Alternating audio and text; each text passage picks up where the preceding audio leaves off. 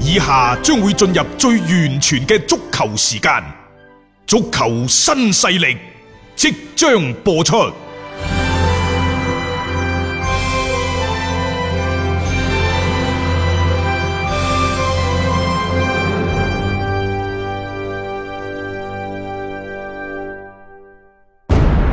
足球場，英雄地，幾多難忘時刻。攞翻住個波，從廣州太陽神到恒大富力，從東較場驚天一射到亞冠加冕，從童話變成現實，從英雄變成傳奇。最偉大嘅球員，最不可思議嘅入球，勝敗之間只有一線。神奇之處，魅力所在，一比零啊！各位，只可意會，更可言傳。足球新勢力，各位朋友好，歡迎收聽今日嘅足球新勢力。今日係十二月十八號，禮拜三，因為呢就西方嘅傳統節假日即將到嚟，所以呢，其實歐洲五大聯賽喺呢個禮拜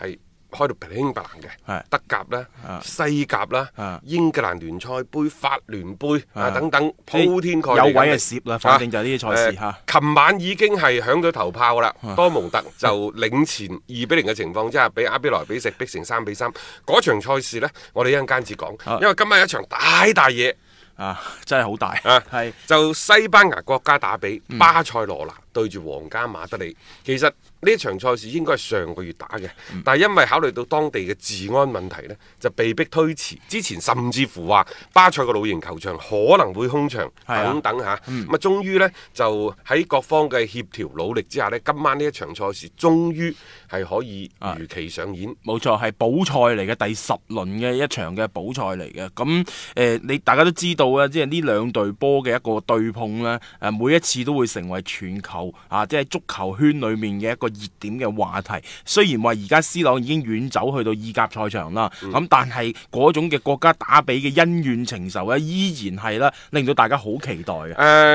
因為對住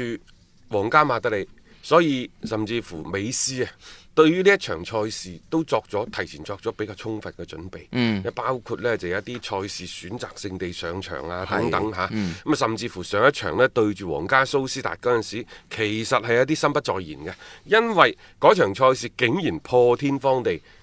巴塞羅那嘅全場比賽嘅控球率呢，得百分之四十六。喺佢哋嘅主教練華維迪執教嘅超過一百四十場嘅賽事當中呢，佢只有攬咗七八場波嘅啫。嗯，就嗰啲控球率唔夠百分之五十嘅，係其中有一場就係對上呢個週末對住呢，就係皇家蘇斯達嗰場比賽。即係場面上仲要俾人壓制翻轉頭。再加上呢，今年嘅呢一個所謂嘅西班牙國家打比第一回合嘅對碰呢，可能係佢哋近幾年嚟呢，即係喺聯賽榜嘅積分啊，相對比較近嘅一次。嗯啊，邊真個正嘅榜首大戰，邊個贏，嗯，邊個就可以呢就升上去呢、一個誒、呃、聯賽賽第一嘅位置。所以對於兩隊波嚟講，呢場賽事嘅重要性就不言而喻啦。咁啊、兩隊波呢就各有一啲隱憂㗎，譬如話巴塞羅那，巴塞打到目前為止，其實佢哋喺西甲已經好多個失波，啊達到二十個。嗯，即係到而家為止都係十零輪嘅賽事，失波超過二十個，呢個喺以往嘅巴塞嚟講呢，係都幾難啊去接受嘅一個即係話失球嘅效率嚟嘅。連埋歐冠嘅賽事，佢哋一共打咗二十二場嘅賽事，只有六場波係零封對手嘅啫。嗯最近九場賽事，其實只有一場波冇失到波。咁、對於巴塞羅那嚟講呢，咁樣嘅防守質量其實係令人難言滿意嘅。當然啦，我哋話攻守攻守。攻守一體，你前邊俾到對方嘅壓力唔夠呢，你後邊自不然嘅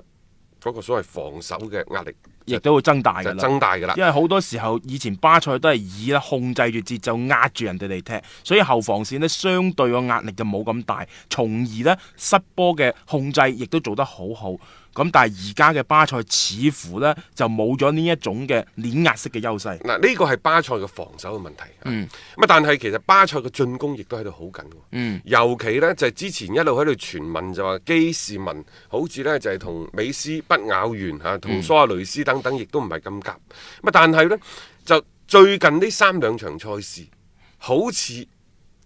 開始好轉啦，嗯呢一種情況。咁再加上呢，就係、基士文同埋美斯喺場上嘅互動開始多咗啦。喺賽後呢，就美斯亦都主動過去拍膊頭，拍係啊基士文嘅膊頭。拍膊頭啊而家就唔係 NSM 組合啦，係 MSG 組合。嗯呢個 MSG 組合呢，其實佢哋呢個賽季唔經唔覺射入咗三十三個波。嗯嗱，呢個就好睇基士文嘅心態嘅，因為作為美斯嚟講嘅，我已經係陣中嘅大嗯佬，你係過嚟幫我嘅，你做好你嘅綠葉工作。如果你真係覺得你自己係綠葉，你做翻你。應該做嘅嘢呢，我一定係接納你，冇錯融入我帶住哋呢你一個嘅齊小團體，小團體係啊，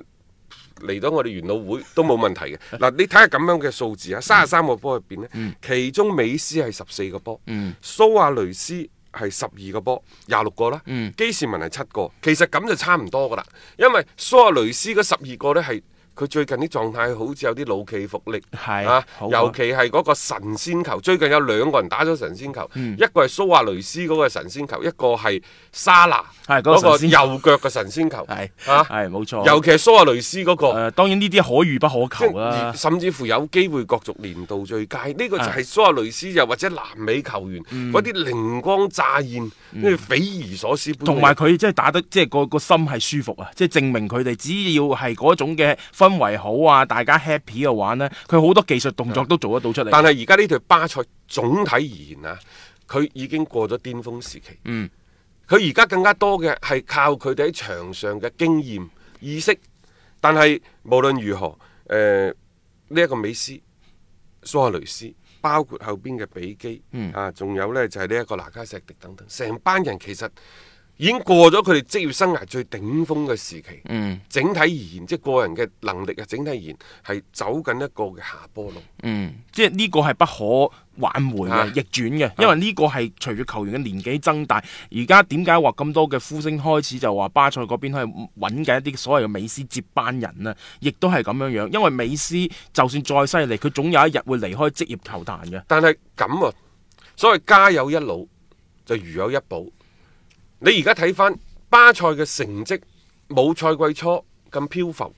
咁唔穩定，最主要係蘇亞雷斯再次揾翻入波嘅感覺。嗯，佢其實都三張幾嘢㗎啦。係咪？係但係佢嘅狀態嘅高與低，佢嘅發揮嘅穩定與否，其實對於巴塞嚟講係何等之重要。美斯嗰啲更加唔使講啦，佢差唔多一個人帶住隊波核前心啊行嚟嘅，有佢唔同嘅。但係你睇翻轉頭，皇家馬德里其實亦都係同樣咁樣嘅情況。嗯好啦，最近大家話皇馬嘅情況係咪好轉啊？好轉喺邊個人嘅身上？好轉喺賓森馬嘅身佢 上。真係好高效啊！啊，今年又係三張幾、三十三、係三十四歲嘅人。誒老來嬌啊， 即係呢啲嘅前鋒球員呢，佢嘅一個爆發同埋好穩定嘅入球嘅嗰個產出啦，係幫助到最近嘅啊皇馬一場又一場咁食低嘅。我哋話上一場誒、呃巴塞羅那俾啊，皇家蘇嗯蘇斯達逼成平手，心不在焉，心有旁騖。其實皇家馬德里何嘗唔係一樣呢？一樣嘅啊嗯係佢哋作客對住華倫西亞，絕平球一比一逼平對手。喺嗰場賽事當中，作為主教練嘅斯丹，其實亦都係將誒、呃一啲嘅球員啊係進行咗輪換、啊，甚至乎巴爾嗰啲都得到咗出場嘅機會。係哦啊即係嗰個輪換包括即係已經慢慢慢慢退出主力陣容嘅伊斯高啊，嗯啊，仲有摩特力治啊等等都可以上場。即係其實嗰班已經唔係話而家喺皇馬陣中一個鐵膽嚟嘅，唔係嚟嗯㗎嗰啲。咁所以你亦都睇到斯丹為咗去準備呢一場國家打比啦，係有所保留、哦我啱啱睇咗個積分榜同分啊，兩隊波。同分。係啊，同分兩隊波都係三十五分，呢個係九年嚟嗯嚟啊，係九年嚟呢兩隊波喺同分嘅情況之下，第一次進行嘅國家。所以我咪好似感覺有啲夢回到即係成十年前嘅嗰種嘅國家打比咧，原來不知不覺間呢，近呢咁多年以嚟兩隊波，誒、我唔可以話唔同一個水平線啦，但係起碼係去到一個咁緊湊嘅積分嘅情況咧，已經係闊別咗成九年咁耐㗎啦。嗱，就聯賽而言啊，誒、巴塞嘅美斯、皇家馬德里嘅賓森馬喺西甲聯賽兩個人都射入咗嗯十二個波，佢哋係並列呢個射手榜嘅榜首嘅位置係。但係美斯隔離有基士文，啊有蘇亞雷斯蘇亞雷斯。嗯不過皇家馬德里呢度呢就頭痕啦，係嚇、即係皇馬而家入波榜排第二位嘅係邊個啊？係拉莫斯。即係即係幾慘淡喎，我覺得如果即係睇到呢一個數據，因為拉莫斯唔係問題，如果拉莫斯入波多嘅話都冇問題，但係三個已經係第二個咯。咁今晚呢場賽事、啊面臨最大壓力嘅，毫無疑問係兩隊波嘅主教練。嗯我大膽啲講句，啊可能華為迪，又或者係斯丹，除非你攞到西甲聯賽冠軍，或者係攞到歐冠嘅冠軍。如果唔係呢，兩個人即其中一個一定落課。係如果兩隊波都攞唔到上述，不過呢西甲嘅冠軍好似都走幾好唔難啊，走即開。係即係你，所以即係佢可怕就可怕喺即係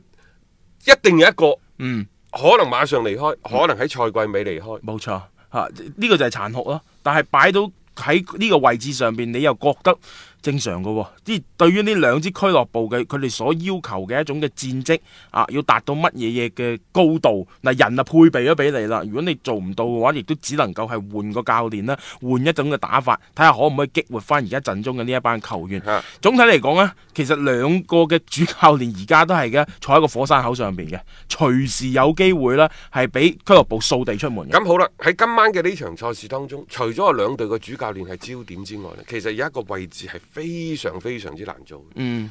一個呢就係、契仔，一個係親生仔哦。啊，即係兩隊波啊喺係嗯西班牙足協嗰度，到底到底你幫邊個都唔啱，但係可能你做咩都係錯嘅。我講緊呢個人最難做嘅係今晚呢場賽事嘅主裁判。啊，希南迪斯啊，今晚主裁判係啊，因為在此之前呢，呢、個主裁判嘅名單一公布嘅時候呢，有隊波率先跳出嚟呢，係唱反調嘅，嗯即係覺得哇呢、個裁判次次都判一啲對我哋係不利嘅判罰。我講緊嘅就係巴塞羅那。嗯佢哋覺得呢個希南迪斯好多時候嗰啲執法呢係偏向於皇馬，而對巴塞不利嘅。嗱、唔知啊呢樣嘢，因嗯所為以我咪話親生仔同埋契仔咯 契仔啊同埋呢場賽事可能會受到好多場外嘅，又或者係看台方面一啲球迷嘅滋啊擾。呢、個就冇辦法啦，嗯啊好多嘅誒標語啊、橫幅啊、啊，甚至乎有冇啲無人機啊等等，你都唔知嘅。所以誒、呃其實斯丹喺其實佢要提前一日開新聞發佈會添，嗯喺呢、個新聞發佈會嗰度講，斯丹就係、無論發生咩事，如果萬不得已呢，真係唔好終止比賽，因為呢一場賽事主裁判嘅香南迪斯已經被授權，係就萬一發生咩事情呢？就會終止。就終止。但係我就問啦，如果係因為球場上出現咗情況而終止，應該正路判你巴塞零比三輸波嘅喎。啊！呢啲波係係啊啊，因為你主場，你主場啊嘛你冇做好你嘅主場嘅相關嘅工作，安保係咯。咁 嗯所以呢樣嘢其實嗯老實講，巴塞仲驚過你皇馬，嗯即係如果你就站在一個嘅即係比賽嘅角度嚟去睇翻先啦。場外嘅嘢就冇辦法控制㗎啦，呢樣嘢嚇。咁但係都我哋作為球迷，梗係希望話一場精彩嘅對決，完完整整啊，原汁原味咁樣向我哋去奉上，因為都好難得兩隊波而家咁叮當馬頭嘅一個走嗯係啊，勢。表面上係叮當碼頭啊，但係過去六次兩隊波嘅對碰。啊，咁啊冇啊得講皇。馬一次都冇贏到，兩隊波歷史上皇家馬德里對住巴塞羅那啦，歷史上最長係七次未嗯贏過。如果今晚呢場波都贏唔到，都都有一好大嘅機率贏唔到。好大機率如果係咁嘅話嗯呢，佢哋會追平，就兩隊波即係呢個所謂百年恩怨情情仇。佢唔同，佢唔同，即係嗰邊嘅咩雙紅會曼聯對利物浦，嗯即係嗰啲呢又係即係當初咩爭飯碗啊，即係啲碼頭工人喺度打大交啊等等。佢呢啲涉及到呢少少嘅即係意識形態等等。誒，佢仲麻煩。總之呢個西班牙國家嗯即係難聽講句，一個賽季好多波可以輸，但係呢啲波呢，就絕對就唔想輸俾對手嘅。但係皇馬好似呢幾年呢，基本上係俾巴塞見一鑊啊揼一鑊嘅，都係時候想話打翻個翻身仗。但係打唔打到啊？咁你就要靠你自己場上邊嘅一個表現咯足球新勢力，味道好到極。一個為足彩愛好者度身訂造嘅全新資訊平台北單體育，經已全面上線。北單體育擁有基於北京單場賽事作出全面評估嘅優秀團隊，雲集張達斌、陳奕明、鐘毅、李漢強、呂建軍等大咖，為你帶嚟更專業嘅賽前預測分析以及賽後總結報告。北單體育無需註冊，一鍵辦理。想避免足彩市場起起伏伏，快啲嚟微信搜索公眾號北單體育。